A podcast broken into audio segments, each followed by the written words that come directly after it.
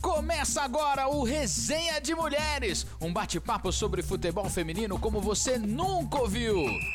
Fala galera, eu sou Natália Beatriz e estamos começando o trigésimo episódio da nossa segunda temporada do Resenha de Mulheres. Não estamos novamente com o time completo. Tô sonhando com o dia que nós vamos gravar esse podcast desse ano, definitivamente com todas juntas. Espero que o próximo sejamos juntas e unidas forever. Mas bora lá, né, galera? Para começar, vou chamar ela, minha amiga, para se apresentar. Ariadne Brito, como você está de volta aqui gravando com a gente ao vivo? E aí, bem amigos e amigas do Resenha de Mulheres, vamos lá para mais um EP com muito futebol feminino. No episódio anterior eu estava fora, off, acompanhando o jogo em Cotia, mas hoje estou aqui online para falar do futebol tricolor feminino. Então, bora lá, minhas amigas.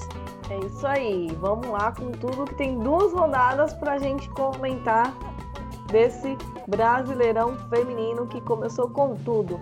E você, Tayla, como que você está? Como passou a semana? Já já você vai contar tudinho pra gente como foi voltar ao Allianz Parque. Olá, pessoal. Olá, meninas. Final de semana foi maravilhoso voltar para o estádio. Já fazia mais de um ano que eu não pisava lá. A última vez que eu pisei foi em março, né? E depois disso nunca mais tive a oportunidade de voltar esse final de semana. Vou contar um pouquinho como foi pisar no gramado e a sensação. Pisar no gramado não, pisar no estádio e a sensação de, de não ter torcida, que é totalmente diferente a experiência. E, e, a vitória das meninas também foi gratificante. Vamos falar um pouco mais sobre isso. É isso aí. Então, já vamos deixar aquele spoiler para você que está começando a ouvir nosso podcast e até o final, que depois a Tayla vai contar tudinho desse jogo aí que ela foi lá no Allianz Parque cobrir pra gente. E você, Vitória, como está? Ontem quase deve ter morrido do coração, né? Pois é, gente. Se não for sofrido, não é Corinthians, né? Já tem esse ditado aí. Tá sendo feito também no feminino. Feliz de estar aqui com vocês mais uma semana. Temos muita coisa a falar. Hoje falaremos sobre Olimpíadas, assunto de qualidade, hein, galera? Então, vamos embora falar aí sobre futebol feminino, campeonato brasileiro, tudo que a gente gosta. Bora! É isso aí. Então, bora lá, como eu falei no início, a Carla não está aqui hoje para a nossa tristeza, porque ela alegra super o nosso podcast, né? Então, depois ela vai mandar pra gente aí um off falando sobre o Santos, como vem as sereias da vida. Mas vamos começar então. Vamos começar pelo para quem é líder, né, Vitória? De novo, sempre mesma história, né? Sempre a mesma história. Bora lá, vamos falar do Corinthians, dessas duas rodadas que nós tivemos aí, rodada de número 2 e rodada de número 3. Conta tudinho pra gente como foi aí o Coringão nessas duas rodadas de Brasileirão feminino. Ai, gente, tá difícil, né? Tá, eu não aguento mais, é todo dia isso. É, termina campeonato líder, começa campeonato líder, aí meio de campeonato é líder. Não tá, sei o que está acontecendo, né? Só sei que, enfim, estamos na liderança de novo. O Corinthians está aí, né? Terceira, estamos aí na terceira rodada do Campeonato Brasileiro. E o Corinthians é líder ali com uma vantagemzinha de dois pontos sobre o segundo colocado, que inclusive é o rival. Então, muito importante citar isso. É bom, vamos lá. O Corinthians teve dois jogos aí do nosso último episódio até hoje. Estamos gravando na segunda-feira, então tivemos aí dois jogos. O primeiro jogo foi na quarta-feira contra o time que a gente nunca joga contra, né? Que é a Ferroviária. E deu de sempre, né? O Corinthians ganhou por 1 a 0 lá na Fonte Luminosa. Vitória muito importante. A gente sabe que, brincadeiras à parte, não é fácil ganhar da Ferroviária é, lá na Fonte, né? É um time que se fortalece muito dentro de casa. Mas conseguiu aí a vitória por 1 a 0 com o gol dela, a icônica Gabriela Zanotti. Sempre ela, rainha do mundo. Alô, Pia, né? Se liga na mulher aí. Então, foi um jogo mais, assim, puxado no sentido de, de, técnica, né? Porque é um time da Favela, é o atual campeão da Libertadores, né? Não à toa, então é um time forte, muito bem montado. Além de dizer, ela joga muito. Né? Eu falo que é um jogo oportunista, que ela se aproveita muito ali da. Ela não é um time que ataca o tempo todo, não é um time que dá. É, que dá sufoco o tempo todo, mas ela pega ali uma oportunidade, naquele no detalhe ela vai lá e consegue matar o jogo. Então tem que ficar muito atento com esse time. O Corinthians conseguiu neutralizar, né? Não tomou nenhum gol é, conseguiu fazer um gol, um gol aí, né? Gol é gol, independente de ser 1 a 0 ou 10 a 0 então valeu a vitória, muito importante. E tivemos aí no último domingo o jogo que para mim foi assim um dos jogos mais, jogos mais emocionantes é, do, dos últimos tempos aí, pelo menos do Corinthians, porque sim, teve tudo quanto é tipo de, de emoção e de, de sentimento que o torcedor quiser. É, começando aí explicando o, que rolou de tão especial nesse jogo para quem não tá sabendo, para quem não, não assistiu o jogo. O Corinthians jogou contra o Botafogo lá na Fazendinha no domingo. Era para ser um jogo é, ali intermediário, o Arthur Elias mexeu bastante no time. As jogadoras que estavam na seleção brasileira, que eu falei no episódio passado, que estavam ainda se recuperando porque estavam tiveram contato com a Erika, que testou positivo para Covid. Então o clube preferiu isolar. Agora elas já estão de volta, né? Inclusive a Vicky Albuquerque, que é uma, aí uma das estrelas do time, a Ingrid e a Poliana. Essas jogadoras já se integraram ao elenco, então estão podendo jogar normalmente. E aí o Arthur fez meio que um mesclado, né? Um time mais diferente do que vinha jogando, jogou a primeira e a segunda rodada. Inclusive, ele mexeu no gol, que a Kemi ele jogou é, a primeira e a segunda rodada. Agora, na terceira rodada, no jogo contra o Botafogo, quem entrou de titular foi a Tainá. A Tainá que a gente vai falar dela já já. Foi um jogo assim, é... o Corinthians conseguiu se impor, né? Claro, por estar dentro de casa e por ser o, o, o atual campeão da Série 1, com um time que recém subiu da Série 2. Então, é, tem aí essa diferença de, enfim, diferença clara né, entre as duas equipes, mas o Botafogo não desistiu, é um time muito encorpado, é um time dentro de campo é um time pesado. Então o Corinthians teve aí um certo trabalho, a Pardal trabalhou muito ali no, na, na zaga para tirar é, as insistências e, e, não foi um jogo assim fácil, né? O Botafogo se mostrou muito presente durante é, os 90 minutos. O que aconteceu ali de tão especial nesse jogo? Antes disso, vamos falar do placar. Do placar. O placar foi 3 a 1 para o Corinthians, com dois gols da Jennifer. Eu preciso ressaltar que essa menina está voando. É um dos grandes acertos aí, uma das contratações. Ela veio do Internacional. O Corinthians acertou em cheio na contratação. Já é, se eu não me engano, o terceiro gol dela, já na, é, nesse Campeonato Brasileiro. Então ela está muito bem. Fez dois gols contra o Botafogo. E o outro gol dos 3 a 1 foi da Adriana, que entrou no segundo tempo. No segundo tempo foi aí que a coisa começou a, a ficar muito louca. Por quê? É, o Arthur mexeu bastante no time, ele tem essa, essa característica, ele vai mexendo o time, conforme ele vai mexendo, ele vai rodando as peças, né? As meninas, ninguém começa numa posição e termina nessa mesma posição. Pelo menos inverter os lados ele sempre faz para dar essa rodagem e para ter esse fator surpresa para o adversário. Numa dessas mexidas nele, a Crivellari, que começou de atacante, foi já, já estava ali jogando na lateral, que é algo que o Arthur, inclusive, estava testando na Libertadores.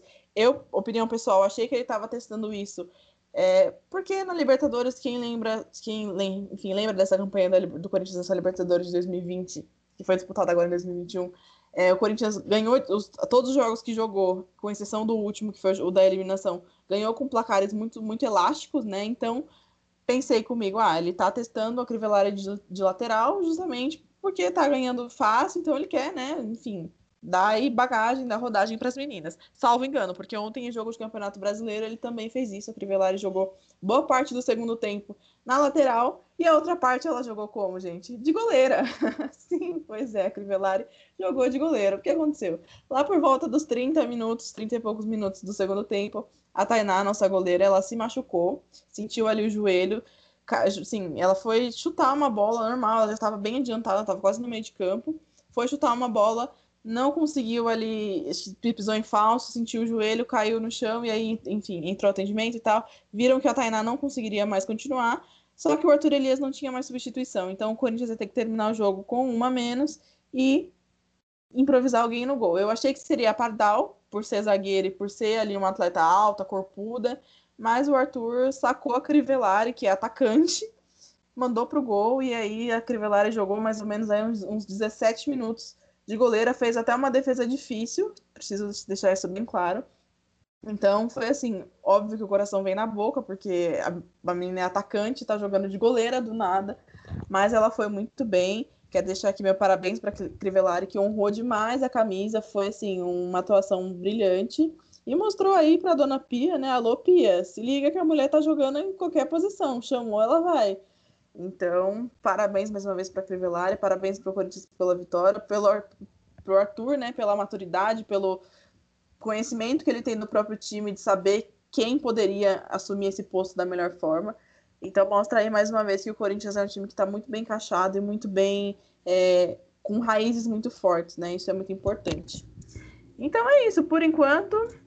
É, aqui do Parque São Jorge acho que é isso. Tivemos aí duas vitórias muito importantes nesse meio tempo. É, lembrando que a Érica ainda não voltou, então não tem. Acredito que no próximo jogo talvez a Érica, pelo menos relacionada, já esteja, que já está acabando o tempo de isolamento dela aí, mas enfim, Covid é complicado, então a gente sabe que não é de um dia para o outro.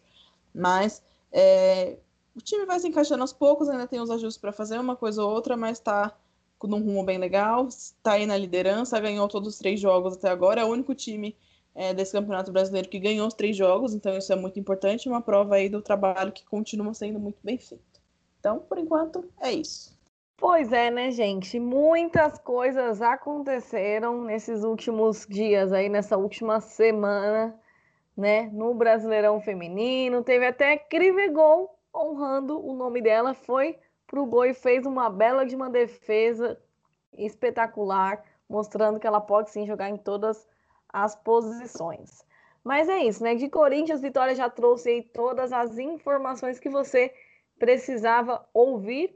E agora a gente vai ouvir da Ariadne todas as informações das meninas do Tricolor Paulista que também estão aí fazendo de tudo para chegar lá em cima na tabela do Brasileirão Feminino. Conta tudinho pra gente aí, Ari. Bom, as meninas do São Paulo estão bem equilibradas assim no campeonato, né? Começaram na primeira rodada com empate, e aí veio o jogo clássico contra o Santos, o Sansão, e era um jogo que a gente esperava já fortes emoções e um jogo muito acirrado por conta de toda a rivalidade. E acabou que no segundo tempo o São Paulo abriu o placar, mas o Santos conseguiu virar e o tricolor subiu da baixada com a derrota de 2 a 1 E aí teve sua primeira derrota no campeonato. Porém, veio o jogo agora do fim de semana, que foi um jogo também de muita emoção contra o São José. Foi um jogo de cinco gols.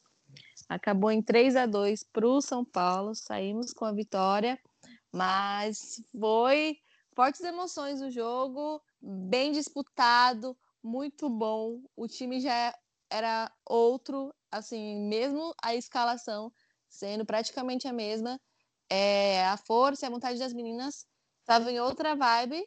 E o São José não teve medo de ser São Paulo, coisa do tipo, não. Também foi para cima, porque ele tem a sua história é, e tem o seu belo time.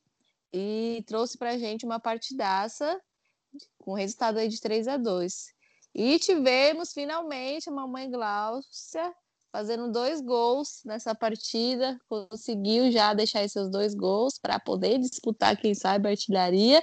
E o outro gol foi da Giovaninha, e no jogo passado, o de 2 a 1 um contra o Santos, que perdemos, foi a Giovana, a capitã que fez. O São Paulo tem muito disso, né? Tem, é bem equilibrado a questão de quem faz gol, não é só atacante que faz gol no time, é bem equilibrado. Então tem muito para se esperar das meninas. Eu espero que esse jogo do, do contra São José tenha sido assim o a, abrir dos olhos para a competição, porque já estamos na terceira rodada. E aí, um empate, uma derrota e uma vitória. Bem equilibrado, né? Mas não é isso que a gente espera. A gente quer muitas vitórias, porque afinal o time veio montado, né, para essa temporada. Como eu disse no EP passado, não é o que se espera do São Paulo. Por enquanto, a Carla ainda não estreou é, pelo São Paulo. Estamos aí no aguardo para ver como vai ser esse ataque junto com a Gláucia e como o Piscinato vai montar, né? Porque temos uma complicação aí com o Piscinato, que apesar da vitória do jogo passado, ainda é, é uma incógnita o esquema de jogo dele, o que ele quer fazer, e a torcida está cobrando bastante.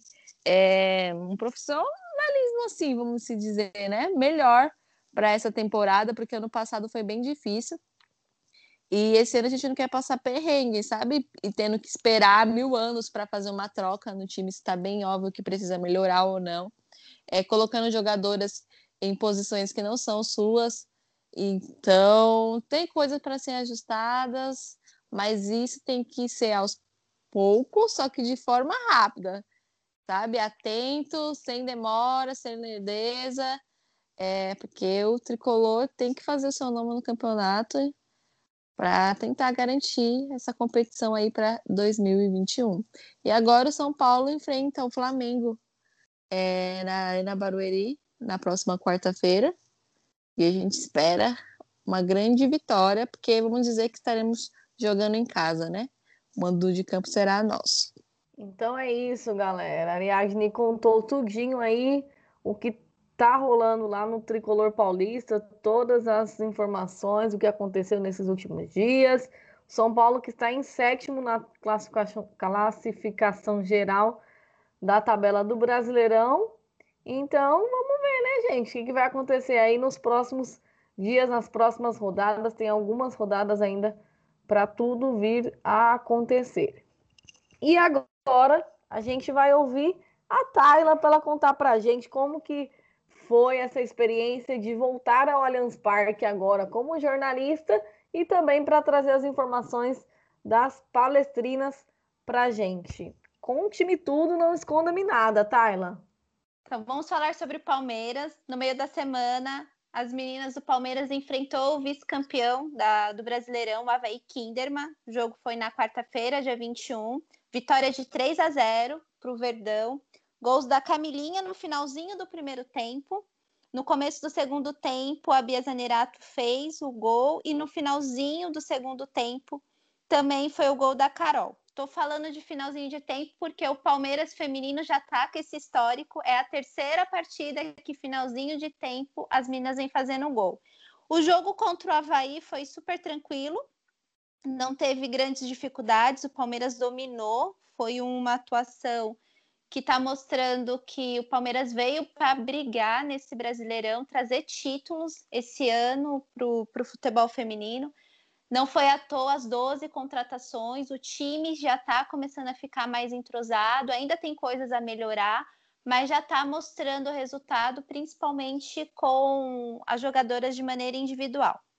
Já no sábado, o jogo foi no Allianz Parque, tive a oportunidade de ir cobrir como resenha de mulheres e eu vi um jogão lá dentro do estádio. Primeiro matei a saudade, já fazia mais de um ano que eu não pisava no estádio para ver um jogo de futebol. E voltar assistindo as meninas foi emocionante. Claro que sem torcida é uma sensação totalmente diferente, falta aquele calor humano assim nas arquibancadas, as meninas já falaram isso nos outros episódios anteriores. Torcida faz falta, mas infelizmente nós estamos em tempos de pandemia. Porém, foi uma partidaça, foi um jogo assim que rolou vários golaços.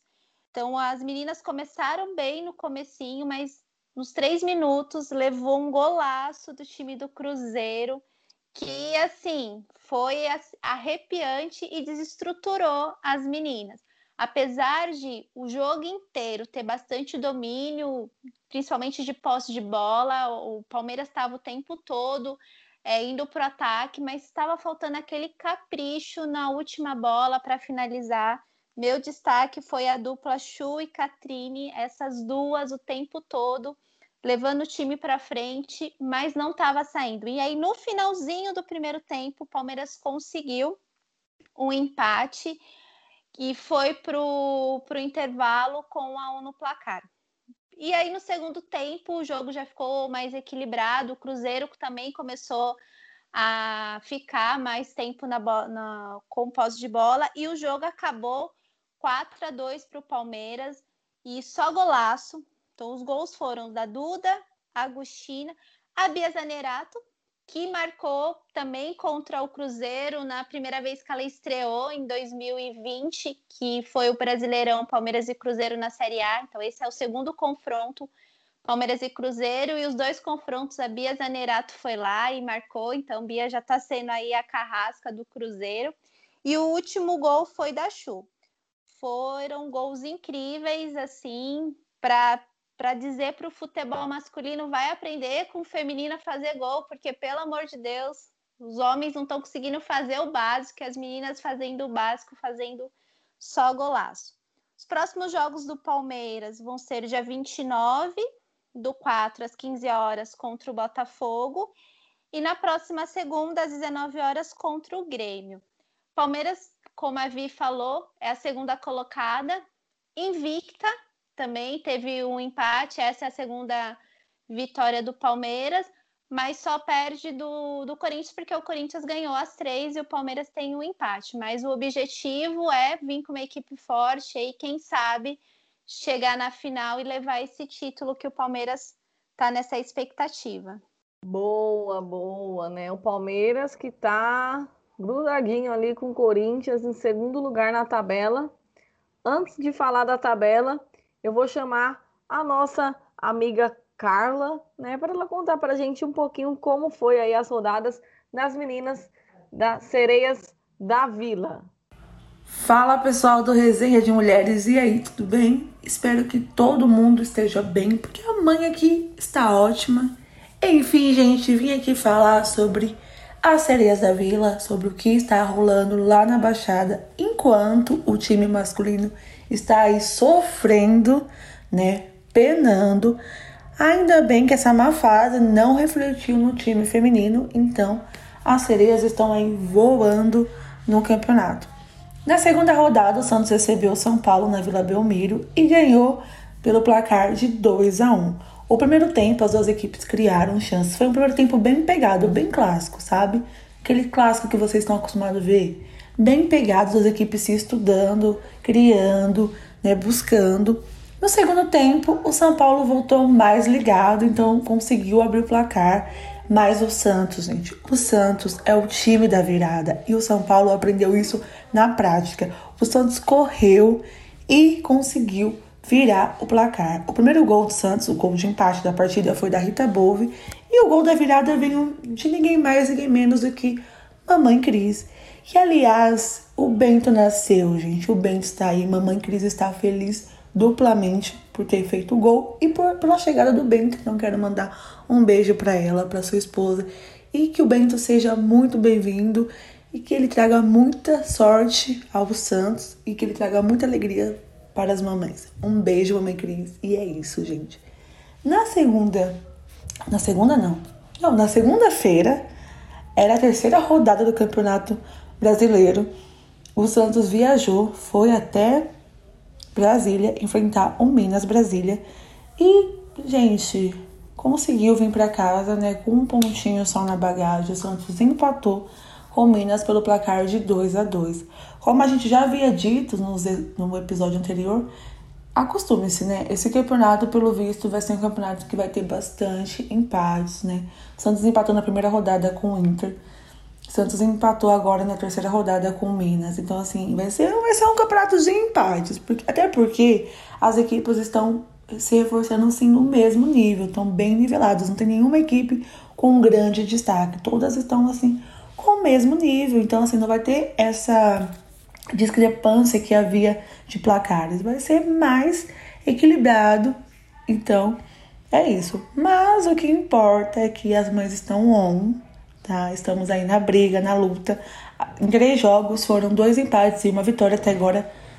Nenhuma derrota, amém. Que conseguimos continuar assim, né? Ganhando e empatando, pelo menos, para né, seguir na competição e levantar essa taça, porque, como eu já havia dito e sempre falo, estou louca para gritar campeã pelas Serias novamente. Essas são as informações do Santos, gente. Um beijo para vocês e continue ouvindo aí, meus colegas. Tamo junto e é nóis. E é isso então, né, pessoal? Ouvimos aí o áudio da, da Carla pra gente matar um pouquinho da saudade dela. E ela contou pra gente todas as informações das meninas do Santos que fizeram aí o último jogo nessa segunda-feira, o jogo da terceira rodada. E para completar o nosso giro da rodada, eu vou falar para vocês como que está a nossa tabela do Brasileirão Feminino. Em primeiro lugar está o Corinthians com nove pontos. Atrás dele, em segundo, está o Palmeiras com sete.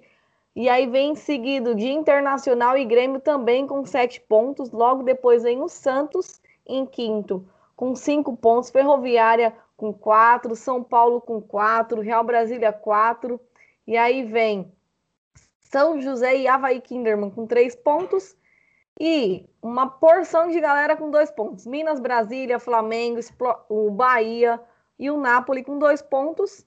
E lá embaixo, Cruzeiro e Botafogo com um ponto cada um.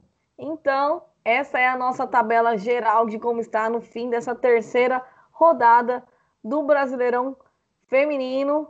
E depois, no final, a gente vai falar quais serão os próximos jogos aí da quarta rodada. Vamos dar os nossos palpites. Mas agora vamos entrar no nosso assunto do dia. O nosso tema de hoje é Olimpíadas Tóquio 2020 acontecerá em 2021, né, galera? Assim como foi Libertadores, Olimpíadas vai acontecer finalmente agora vai, né, galera? Então, a gente vai entrar nesse assunto aqui agora. Vamos trazer todas as informações de como vem o Brasil, porque já saiu, né, a tabela aí dos jogos. O Brasil está no grupo F e eu vou começar pela Taila para ela falar um pouquinho para a gente de como está essa expectativa, o que ela acha, será que esse ano vai? E lembrando, né, gente, que o Brasil participou de todas as Olimpíadas e teve duas vezes que foi que chegou lá na que foi vice, né, se eu não me engano, as meninas podem me corrigir aqui em Atenas. E depois, não sei se foi vice ou se chegou na semifinal, não, não me recordo direito, mas as meninas podem completar para mim, tá? Ela fala um pouquinho para a gente de como foi, de como tá essa expectativa aí para o Brasil nessas Olimpíadas que começa em julho, dia 21 de julho, o Brasil já entra em campo. Bom, um dia depois do meu aniversário já tem seleção brasileira. Olha o presente. Apresentasse o meu e da Ari, né? A Ari também faz aniversário no mesmo dia. Verdade, é verdade.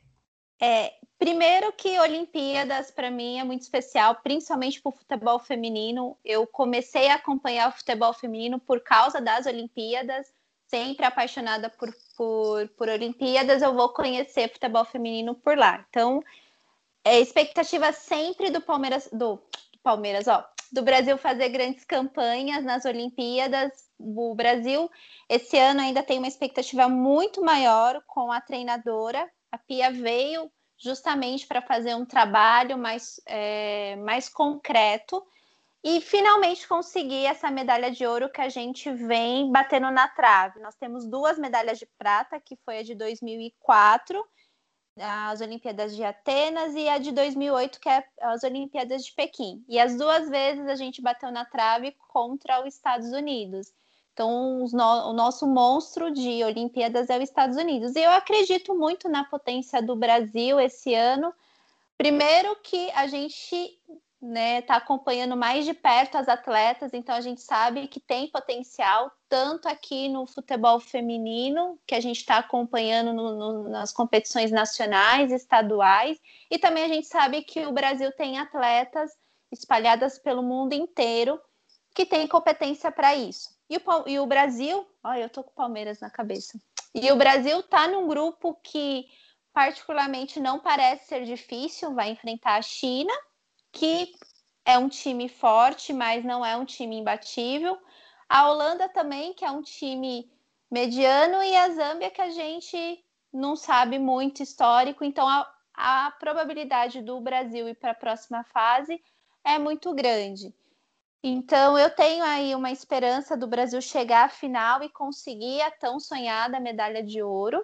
E também tem um, é, um quase um fato inédito, não vou falar que é inédito, mas é um fato é, muito raro nas Olimpíadas, é a Formiga que vai participar da sétima Olimpíadas. Então, todas as Olimpíadas que teve futebol feminino, que o Brasil estava lá, que a formiga também, então a formiga entra nesse seleto grupo que é raro ter participações da, de atleta em Olimpíadas e a formiga está fazendo isso também, essa, essa, essa marca histórica para contar. Pois é, né, gente? A formiga que está aí mostrando para todo mundo que ela não é brinquedo, não. Ela vai estar tá sempre à exposição e vai né, mostrar para todo mundo. Antes da gente continuar esse assunto de Olimpíadas, vou falar rapidamente para vocês quais são os grupos né, do futebol feminino de Tóquio 2020. Ao contrário do que é o masculino, que é grupo A, B, C, D, o feminino começa pelo grupo E. Então temos a sede Japão, Canadá, Grã-Bretanha e Chile no grupo E. No grupo F está China, Brasil, Zâmbia e Holanda. E no grupo G está Suécia, Estados Unidos, Austrália e Nova Zelândia. Ariadne, eu queria que você comentasse sobre esse grupo do Brasil, grupo F, que tem a nossa carrasca Holanda, mas tem aí uma, uma, um time que é meio que desconhecido, até a Pia falou disso na, na entrevista que ela deu assim que saiu é, a lista dos grupos. Ela falou que é um time desconhecido, mas ainda bem que será o último jogo, então dá para já saber como a Zâmbia vai reagir diante de China e Holanda, para a gente ter uma noçãozinha aí de como será esse, esse, esse time, esse grupo, e esperamos que a Zâmbia não seja a nossa zebra nessa Olimpíadas, né? É, bom, é, eu acho que o nosso adversário mais forte vai ser a Holanda mesmo, porém eu não fico bem assim com a China, não, porque a China, quando se trata de Olimpíadas, principalmente, parece que todo mundo naquele se prepara fortemente, mesmo sem disputar é, competições maiores, para Olimpíadas é importante a China sempre estar tá em destaque, a gente sabe disso. China, Japão, Estados Unidos são muito fortes nas Olimpíadas. Então, acredito que ela, a China vai dar um pouquinho de trabalho, porque as, as bichinhas devem correr pra caramba, mas em compensação, o Brasil é, tem habilidade, né? Tem habilidade, tem o, o jeitinho brasileiro, então vai ser um jogo muito bom, logo ainda de início, né? Para justamente a gente ver como o Brasil vai chegar, não pode chegar meio que destratando, sabe? Ai, não é tão forte assim, não é, não é o futebol feminino no país não é forte. Então, não vamos esperar isso. Cada adversário vai ter suas dificuldades, então vamos enfrentar um de cada vez. Mas, como eu disse, eu acredito que a disputa com a Holanda vai ser a mais acirrada, assim. Acho que eles dois vão estar competindo ali para a classificação do grupo. Concordo com a Ari e acho que o Brasil deu uma baita sorte nesse sorteio, porque é, os outros grupos estão bem complicados. Acho que para mim o grupo mais difícil é o grupo G, que tem Suécia, Estados Unidos, Austrália e Nova Zelândia, ou seja, só potência. Aí no grupo E, Japão e Canadá, que são times fortíssimos, o Chile, que tem jogadoras muito fortes né, no, no futebol mundial. Então, acho que o Brasil pelo menos vai conseguir passar, não digo que tranquilo, mas pelo menos de uma forma mais honesta da fase de grupos. Eu tô, confesso que eu tô assim preocupada, né? Acho que ainda teriam coisas a se ajustar, mas a gente teve aí um ano a mais para fazer essa preparação, então não tem do que reclamar, né? Então acho que, sei lá, vamos, vamos ver. Torço muito para que a gente consiga ir mais longe que der. Torço muito pela medalha Acho que é possível, não, não é impossível, mas vai ter que se esforçar, vai ter que trabalhar bem.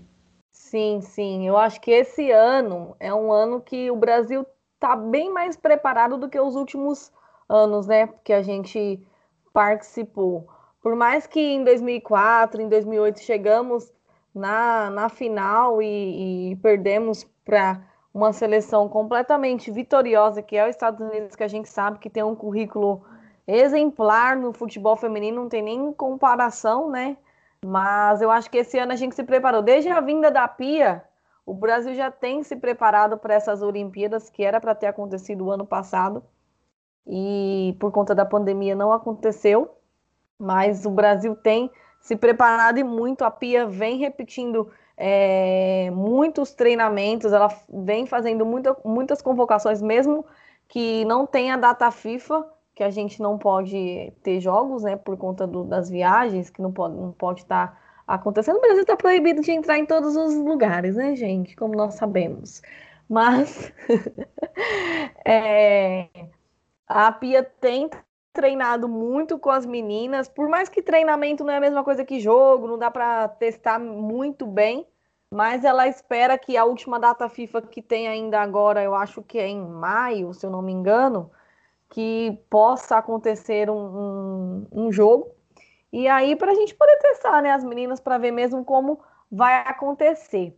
E eu queria falar um pouquinho com vocês sobre essa questão de renovação da nossa seleção brasileira feminina, que tanto a gente vem pegando no pé desde o ano passado, né? Desde que a Pia chegou, nós vamos, nós estamos falando disso, né? Renovação da seleção brasileira. Porque nós vemos aí muitas jogadoras do, do nosso futebol feminino, como a Tayla falou, a gente tem acompanhado muito por conta do nosso podcast aqui. Acreditamos que vocês, que são os nossos ouvintes, também têm passado a acompanhar muito mais o futebol feminino depois que nós lançamos aqui o Resenha de Mulheres. Então a gente sabe que sempre tem aquela jogadora que a gente fala, essa merecia estar na seleção, e por incrível que pareça, não está, né? E aí eu queria que vocês falassem aí quem são aquelas jogadoras que você falava, que você falava não, que você pensa. Essa deveria estar na lista da Pia para as Olimpíadas. Quem é, hein, gente? Conta aqui para mim. Gabriela Zanotti. Sem pensar minha vez. Eu não sei o que, que a Pia tá fazendo da vida que ela não convoca essa mulher. Ah, não tem idade. Gente, pelo amor de Deus, tá lá convocando a Marta. Tudo bem que a Marta é a Marta, com respeito, mas pelo amor de Deus, gente, ô Pia, olha, olha pra Zanotti, Pia, por favor, fica aqui o apelo. Para mim é isso, Zanotti e no gol a Letícia. Para mim a Letícia tinha que ser sem, sem clubismo algum, tá, gente? É opinião realmente técnica e embasada. Para mim a Letícia tinha que ser goleira das Olimpíadas. Eu tô com vocês, eu acho que precisa começar já a fazer um, um mix de jogadoras jovens com experiência, não não tem como ficar a vida inteira dependendo de jogadoras como Marta, a Cris, a Formiga, porque a idade já chegou e elas não sei nem se vai para a próxima para próxima Olimpíadas. Então acho que é tempo sim de já começar a fazer renovação, a olhar mais para o futebol feminino, principalmente aqui no Brasil, que agora nós temos um campeonato tanto estadual quanto nacional, uma vitrine que tem essa oportunidade. E eu acho que é a primeira, acho não, é a primeira vez que o Brasil vai para uma Olimpíadas que teve uma pré-temporada coerente, treinamento. A Pia veio com essa proposta, com esse projeto. E se as duas vezes que nós ganhamos medalha de prata foi um catadão de jogadoras, porque no passado era assim, só existia as Olimpíadas e o o Pan-Americano e eles faziam um catatão de jogadoras que jogavam futebol e fazia. Nós conseguimos chegar à prata, então a expectativa de um ouro esse ano é muito grande porque é a primeira vez que nós estamos vendo a modalidade passar por todo um processo. Mas eu ainda insisto que é tempo de colocar juventude, as meninas para começarem também a ganhar experiência de jogar fora, a jogar com, com jogadoras experientes, porque as, as Olimpíadas e o Mundial é uma oportunidade de você entender como é o futebol fora do mundinho que elas vivem, né? Tirando aquelas jogadoras que já jogam no futebol internacional, a maioria que está aqui no Brasil ainda não teve essa oportunidade. Então é, é tempo de renovação. Eu gosto muito dessa ideia de mesclar. É muito importante a renovação e pelo menos de um ano para cá, nas convocações, mesmo sem data FIFA, a Pia até convocou bastante meninas novas, mas ainda a gente sabe que tem muitas outras. E ao mesmo tempo eu entendo um pouco a Pia porque é muito complicado mesmo uma convocação e o, o futebol feminino tem muitos talentos. É, a cada dia é uma nova descoberta. Então, é muito delicado, mas ela tá com o fato queijo na mão, ela tá ali na frente e tem que usar as armas disponíveis, né? Não deixar só é, aquilo que já está acostumado e se acomodar. Então, tem que inovar com toda certeza. E ao mesmo tempo que a gente chegou é, a ser vice nessas duas Olimpíadas, que fomos mais longe, e era um time que nem era bem montado, é, dessa vez estamos bem mais é, preparadas, só que ao mesmo tempo é, os, as outras seleções também estão mais preparadas, porque o futebol feminino cresceu. Então a gente a cada vez que vai passando os anos, vai evoluindo e o Brasil, de, de alguma forma, acaba ficando um pouco para trás, né? Mas é a oportunidade dela provar que veio para fazer a diferença. Tanto que o Brasil subiu né, na, na FIFA para a sétima posição de seleções femininas. E isso foi muito importante, mesmo com o futebol parado, é, já mostrar como tem mudado. Mas ainda vamos ver como vai ser em campo, né? Para confirmar numa disputa tão importante que é as Olimpíadas, para ver o que vai dar. E eu espero que dê bom, que o Brasil possa ter evoluído muito mesmo. Sim, é verdade. Eu acho que o Brasil dessa vez teve uma preparação assim fora do comum para vir para essas Olimpíadas com tudo. E eu espero de verdade que esse ano o ouro olímpico chegue, porque, gente, em 2016 todo mundo achava que ia. Olha, as pessoas fizeram de tudo, né? Pegaram a, a, a camisa da seleção brasileira, riscaram 10, riscaram lá o nome do Neymar, escreveram Marta, depois riscaram Marta, escreveram Neymar de novo. Foi aquela loucura porque achou que o ouro olímpico vinha, que vinha, mas infelizmente acabamos em quarto lugar, né, na nossa casa, com estádios lotados. Foram jogos assim excelentes. Que saudades, meu Deus, de poder ver a seleção brasileira em campo aqui no nosso Brasilzão e ver a, o povo indo mesmo para assistir os jogos, porque Olimpíadas é muito que a Tayla falou. Acho que todo mundo passou a começar a acompanhar é, futebol feminino em uma Olimpíadas, porque antes disso a gente quase não, não, via, né? Hoje, graças a Deus, tem acontecido muito mais, tem futebol feminino, Brasileirão Feminino, o Campeonato Paulista, os estaduais, todos passa de alguma forma, a gente consegue assistir, consegue acompanhar, mas antes não tínhamos isso, era só mesmo Olimpíadas que a gente conseguia ver e na última Copa a gente já teve a transmissão, né, pela TV aberta na Globo, passou os jogos. Então já é um grande avanço para a gente poder começar a ter gosto pelo futebol feminino, acompanhar. Então acho que esse ano a torcida vai ser ainda maior, porque as pessoas já estão habituadas a gostar de futebol feminino, a acompanhar um pouquinho mais, né? A Olimpíada passada já teve aquele apelo da Marta, né, da formiga também, que não vão ter martas e formigas para sempre, que elas precisam, né, as meninas precisam arregaçar a manga, precisam é, treinar mais, se esforçar mais para a gente poder chegar no nosso objetivo, que é conquistar as nossas estrelas para nossa camisa. E falando em camisa, essas Olimpíadas nós vamos estrear a camisa nova da seleção brasileira, gente.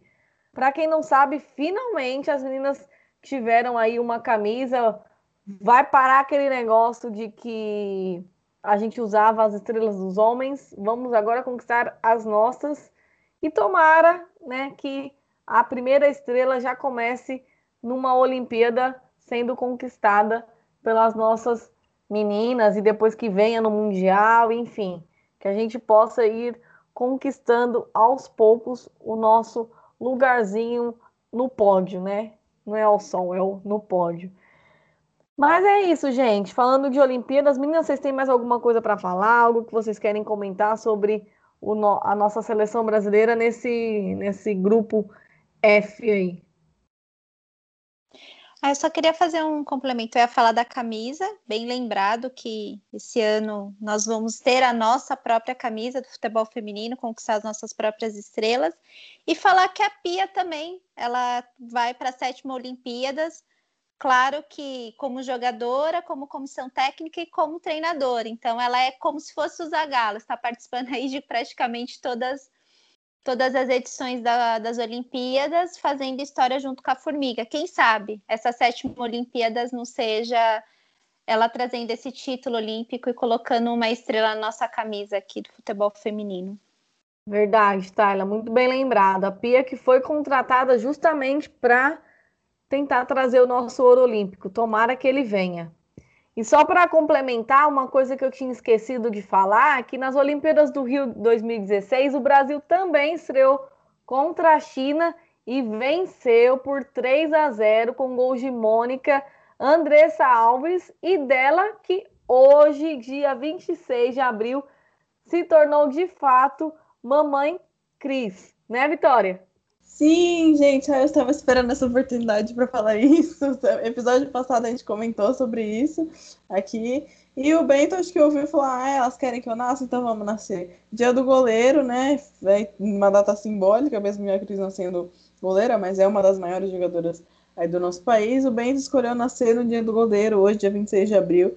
Parabéns para as mamães, Cristiane, Ana, que o Bento aí tenha muita saúde, que a família de vocês seja cada vez mais abençoada. Muito feliz aí pela chegada do Bento, novo mascotinho aí das sereias da vila. Sim, o Bento chegou, gente, para a alegria das mamães Cris e Ana. Então, também para alegrar aí o nosso mundo do futebol feminino. Então, eu dei essa brecha aí para a Vitória falar, porque eu sabia que ela estava coçando a língua para contar essa novidade para vocês, já que no episódio passado ela falou que o Bento será o mascote daqui do Resenha de Mulheres. Então, nasceu o nosso mascotinho Bento. Seja muito bem-vindo ao nosso mundo. É, mas para fechar aqui, então, como eu estava falando, nesse dia aí da, da abertura das Olimpíadas, né? A seleção brasileira venceu a China e teve mais quase 30 mil pessoas no estádio lotado para ver as nossas guerreiras em campo. Então, espero que esse ano não vai poder ter torcida, né, gente? Eu acho que não. Só vai ter o pessoal mesmo de lá, não vai poder ir ninguém. Que triste, né, por conta dessa pandemia que a gente vive, mas precisamos ainda tomar todos os cuidados, né, e enfim. Mas é isso, gente. Então. Só porque nós... eu tava com o ingresso comprado já, tava ah. louca já para chegar lá no Japão, você não tá entendendo, não. Já tinha comprado a passagem também? Tava ó, garantida para apresentar o resenha. Quem sabe na próxima, hein, galera? Vamos profetizar aqui na próxima, a equipe do resenha cobrindo Olimpíadas em Loco. Profetizei.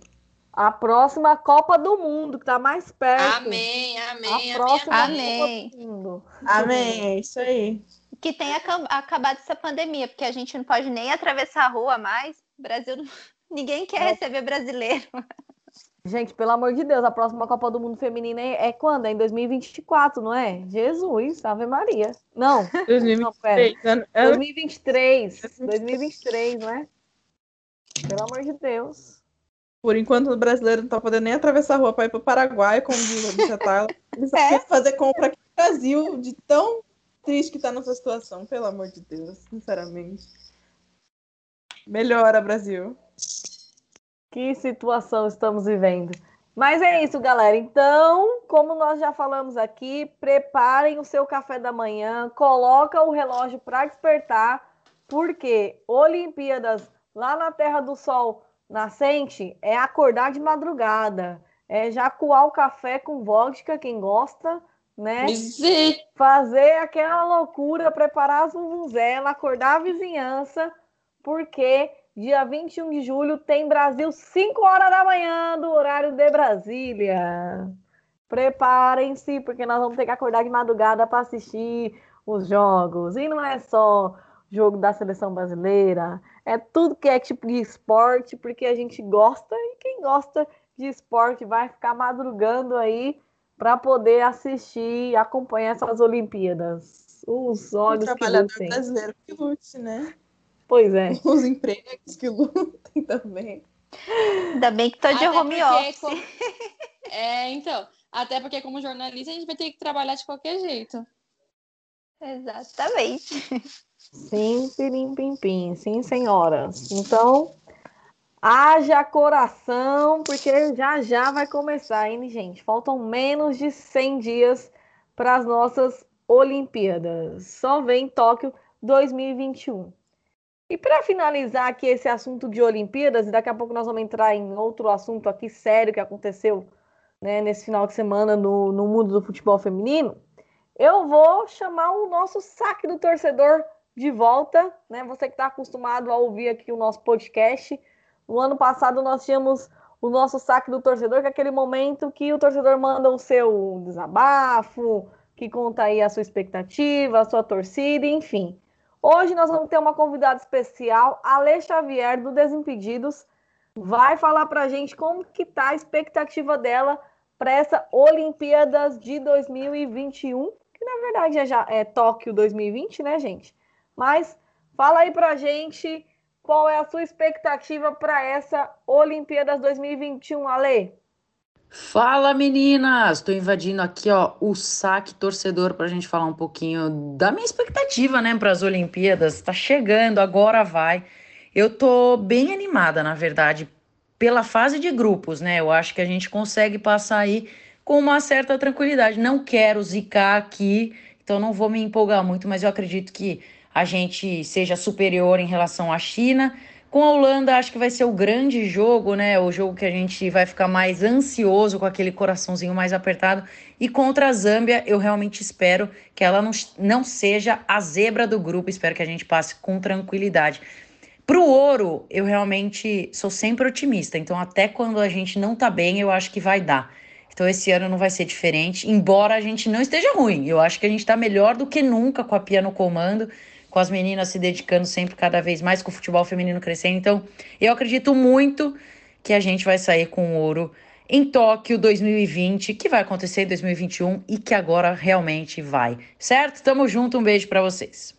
Então é isso, gente. Ouvimos aí o áudio da Alê falando pra gente como tá a expectativa dela, a busca pelo ouro. Não quer zicar a seleção brasileira, né, gente? Porque quando a gente coloca muita expectativa, parece que a coisa não anda. Mas esse ano não vai, não vai, não vai zicar. Vamos ter fé que as coisas vão, que as coisas todas vão acontecer e vai dar tudo certo para as nossas meninas. Tamo chique, hein? Gostei o saque do torcedor gabaritado hoje tá? Esse podcast tá enjoado. Parabéns. Você viu, menina? Estamos voando alto. Estamos voando alto. Então é isso, gente. É... E para a gente encerrar aqui o nosso assunto, na verdade, para entrar no outro, eu queria comentar um pouquinho sobre um, um, um fato que aconteceu nesse domingo, né? Tava tendo jogo do Brasileirão Feminino e nós tivemos um episódio muito chato para comentar. E eu queria que a Vitória falasse um pouquinho sobre isso, que foi o fato do comentarista lá do, do Nordeste que fez um comentário, meu Deus, que não, não precisava, não, não tinha necessidade dele ter falado aquilo, né, Vitória? Pois é, gente. Ano passado, aliás, ano passado nada, esse ano, chegamos a falar no primeiro episódio da temporada, estava rolando ainda o Brasileirão é, Sub-17, era isso? Ah, e aí falamos sobre a questão. Sub-18, não era? Sub-18, isso. É, sobre comentários que comentaristas homens têm o hábito de fazer durante é, transmissões de jogos do futebol feminino, porque, enfim, isso não rola no masculino, mas não sei porque no feminino eles acham que, que tá liberado, que é farra do boi, então que tá tudo, né, tudo é permitido. É, nessa ocasião em questão do, do, do Brasileiro Sub-18, o comentário foi sobre o, os corpos né, das atletas, enfim. Dessa vez foi sobre os cabelos. E é um, um tipo de comentário que entra é, não só numa questão de deselegância, obviamente, porque é, a gente, aqui como jornalista, a gente sabe que, se você está num posto de comentarista esportivo, você tem que falar sobre o futebol e só sobre futebol. Você não tem que falar sobre mais nada. Se o jogo está entediante, você fale sobre o céu, sobre o clima, sobre o aspecto do clube, sobre o roupeiro, sobre, enfim, qualquer coisa, mas não se fala sobre é, aspecto físico de atleta. Dito isso, é o jogo em questão aconteceu no último domingo, na terceira rodada do Brasileirão Feminino A1. Foi entre Nápoles e Bahia, lá no estádio do Nápoles, em Caçador, lá em Santa Catarina. E durante aí um, uma passagem do jogo, é, o jogo estava meio morno, não sei, enfim, o comentarista resolve começar a falar sobre os cabelos sobre os estilos das jogadoras. O Bahia é um time que tem um número grande de jogadoras negras. As jogadoras em questão têm o cabelo crespo e cada uma tem seu estilo, do seu cabelo do seu estilo. O comentarista virou num certo momento e falou: Nossa, é... não vou é, lembrar aqui exatamente as palavras, mas ele disse que os cabelos das jogadoras do Bahia eram exóticos é assim, o que é ter um cabelo exótico? Um cabelo crespo é ter um cabelo exótico? Então, assim, não fez o menor sentido esse comentário, foi um comentário, sim, racista. Então, a gente tem que repudiar, a gente tem que falar isso, por isso que estamos tocando nessa pauta aqui. E, é, inclusive, durante a transmissão nos comentários, a galera começou a, a falar sobre, né? A galera enfim, entendeu a gravidade do que ele tinha falado, começou a repreender, e aí ele ainda insistiu no erro, dizendo que as pessoas estavam com mimimi e que não era para tudo aquilo. Eu acho lamentável, eu acho que a CBF e, enfim, o CBF, o MyCujo, que foi a plataforma onde o jogo estava sendo transmitido, tem que rever bem quem eles colocam lá, porque, cara, é, não é a primeira vez que, que na, na, na plataforma rola esse tipo de coisa. Não é a primeira vez que comentaristas e narradores fazem esse tipo de coisa, que desrespeitam a categoria, desrespeitam a modalidade, desrespeitam o esporte. Então é realmente lamentável. Eu acho que a gente tem que prestar atenção em quem, quem entra para comentar os jogos, porque o futebol feminino não é bagunça, não é várzea, não é brincadeira. As meninas estão lá de forma séria fazendo o trabalho delas e o mínimo, do mínimo, do mínimo, do básico é respeito. Então, respeitem elas como atletas, como mulheres, como pessoas. E comentários sobre corpo, sobre cabelo, sobre estilo, jeito, não cabe. Tem que comentar sobre o futebol. É um jogo de futebol então, fale-se só sobre futebol. É isso. E outra coisa, né? No futebol masculino, a gente sabe que os jogadores fazem o que quer com o cabelo, não é comentário. No futebol feminino, não é a primeira vez que comentarista faz esse tipo de comentário com o cabelo. Parece que no mundo do futebol feminino, qualquer coisa é motivo de fazer um comentário ridículo como esse. E até relembro que acho que foi na final da, da Copa do Mundo da França, tinha uma jogadora que virou piada nas redes sociais com o cabelo dela. É o cabelo dela, é o estilo dela. A gente tem que respeitar como a gente respeita os atletas do futebol masculino. Não vejo ninguém zoar quando o Neymar pinta o cabelo, faz um penteado diferente ou qualquer outro jogador.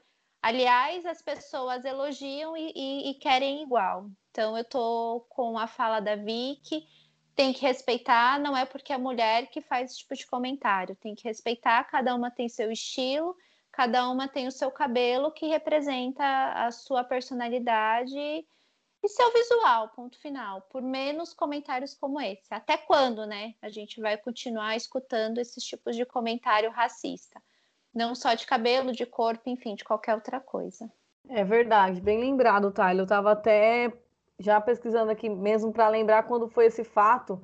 Foi no jogo contra o Brasil que a zagueira Renard da França sofreu, é...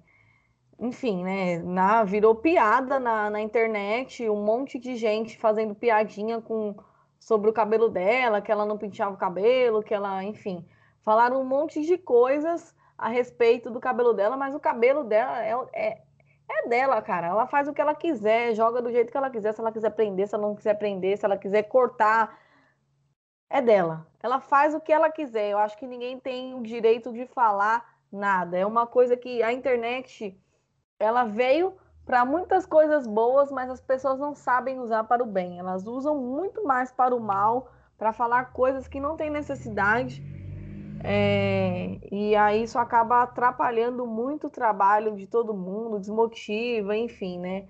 Por isso que a gente tem um monte de gente doente por conta de diversas situações que as pessoas vivem no cotidiano e tem pessoas como essas desse, né, desse cara que é um profissional que fez um, um comentário que não, não, precisava, cara. Fala de qualquer coisa. Igual a Vitória falou, você não tem assunto para falar, o jogo tá chato? Você acha que o jogo está chato? Fala do do estilo do gramado, enfim, da arquibancada que tá vazia, falar de qualquer coisa, mas falar que o cabelo da menina é exótico, não tem, não dá, é, é sabe, é fora do comum você falar uma coisa dessa. Mas é isso, fica aqui o nosso repúdio, né, para essa situação que aconteceu ontem. Esperamos que todas as medidas sejam é, tomadas, né, a respeito disso, que o Maicujo tome mais cuidado em quem eles vão colocar para comentar, a gente sabe que um, as, as transmissões elas têm sido é, divididas, regionalizadas para cada né, estado, enfim. Mas que agora eles tomem mais cuidado, coloquem pessoas que de fato conheçam o futebol feminino, que gostem, né, para falar, para que tenha embasamento naquilo que for comentado. Mas é isso, né? O Resenha de Mulheres está aqui para isso, gente, para falar quando tem que falar e nunca ser silenciado e dar voz a quem não tem voz. Foi para isso que nós criamos o nosso podcast Resenha de Mulheres. Nunca esqueçam disso. Lá atrás, quando nós fizemos o nosso primeiro episódio, nós falamos disso. Estamos criando um podcast para falar de futebol feminino exclusivamente como foco principal. Quando tiver que falar do futebol masculino, nós vamos falar. Mas o nosso foco aqui é o futebol feminino e todas as coisas que acontecem em volta dele, como foi esse caso do Brasileirão feminino entre Nápoles e Bahia. Mas é isso, gente. Vamos lá então agora para o Elas Palpitam, porque nessa quarta-feira já tem, dia 28, já tem a quarta rodada do Brasileirão Feminino. Então vamos começar o Elas Palpitam é, Esporte Clube Bahia e Ferroviária, Ariadne, o seu palpite. E aí já emenda, todo mundo já vai falando em seguida aí, uma atrás da outra, para a gente ir rapidinho aqui para finalizar o nosso episódio. É o Bahia Ferroviária, foi isso? Isso, Bahia e Ferroviária. 2 a 0 pro Ferroviária. 2 a 0 pro Ferroviária também. 3 a 0 Ferroviária.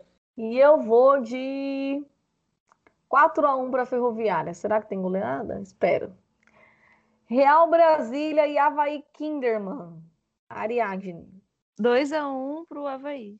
2 a 0 pro Havaí. Vou chutar um empate, 1 a 1 Agora vamos ver São Paulo e Flamengo. Ariadne, seu palpite. 3 a 0 São Paulo. Ah, 2 a 1 pro São Paulo. Vou com a Tayla, 2 a 1 São Paulo.